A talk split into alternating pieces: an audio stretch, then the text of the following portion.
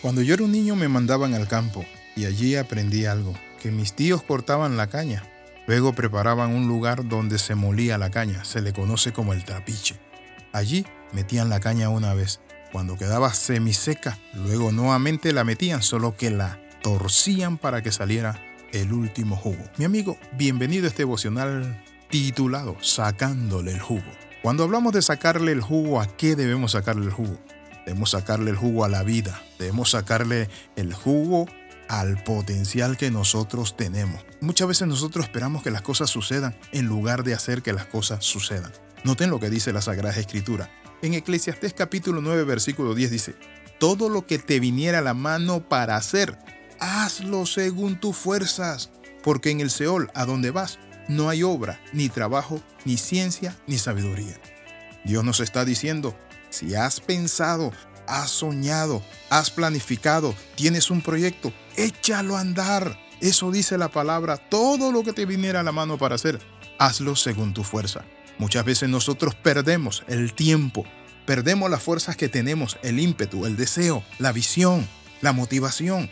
Es importante entender esto, que nosotros somos rentables mientras vivimos. ¿Qué significa? Es lo que dice la Biblia porque en el Seol a donde va no hay obra, ni trabajo, ni ciencia, ni sabiduría. Es decir, si tú vas a aceptar a Jesús, acéptalo ahora. No cuando te mueras, que diga, bueno, cuando me muera me van a llevar a hacer un culto, un servicio y luego van a orar por mí. No, la Biblia dice que mientras tú tengas vida, tienes que ver qué haces y tienes que hacer lo que debes hacer. Por eso ahí mismo, más adelante dice, mejor es perro vivo que león muerto. Quiero hoy hablarle y compartirle algo interesante. Y es que estamos comenzando un periodo donde las circunstancias son importantes que la cambiemos y debemos dejar hábitos, actitud y sobre todo el vivir a la aventura, siendo los mismos de siempre, corrientones u ordinarios. Ahora, ¿cómo podemos tú y yo cambiar todas esas cosas y hacer lo que nos viene lo que está a la mano. Para ello necesitamos identificar las áreas donde nos falta trabajar, alcanzar y lograr. Quizás tú eres muy bueno escribiendo proyectos, planificando, pero no lanzándote al agua. Hay varias áreas que debemos trabajar en este tiempo que Dios nos permite, que además de generar grandes cambios en nuestra rutina, van a generar transformación, pero también van a mejorar nuestra economía, nuestra vida espiritual, nuestra vida familiar y todas las demás áreas de nuestro ser. ¿Qué debemos de hacer? Lo primero es cambia tu manera de vivir. Albert Einstein dijo lo siguiente, nadie que hace lo mismo piense que va a obtener resultados diferentes y siempre hace lo mismo. Debemos dejar la rutina, romper con el tedio, con el confort, con esa zona donde nos quedamos encerrados. Usted puede aprender un nuevo idioma, puede conocer más a profundidad las escrituras, estudiar teología, ser capellán, todo lo que usted puede o quiere lograr, puede alcanzarlo. Quiero decirle esto, lo va a alcanzar cuando usted se lo determina en Dios.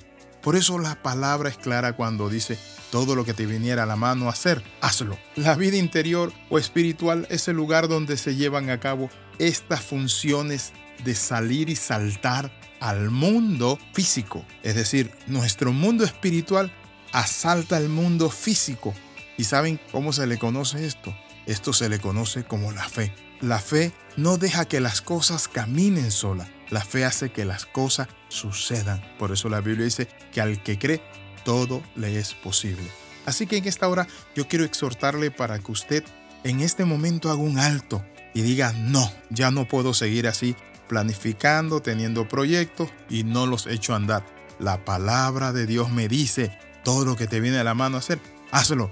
Porque si te vas al cementerio, allí no hay obra, no hay proyecto, no hay nada. Es decir, nosotros debemos aprovechar el tiempo.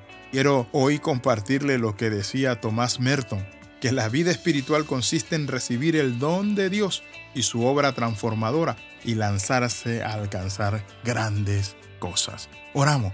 Padre, en el nombre de Jesús, gracias te damos. En esta hora rompemos con el tedio, rompemos, Padre Santo, con nuestra área de confort y nos lanzamos a lograr ese sueño, alcanzar eso que está en nuestro corazón y que tú pusiste. Y hoy aceptamos el reto, Padre Santo, de creerte y de dar pasos de fe. En el nombre de Jesús. Amén y amén. Bendiciones.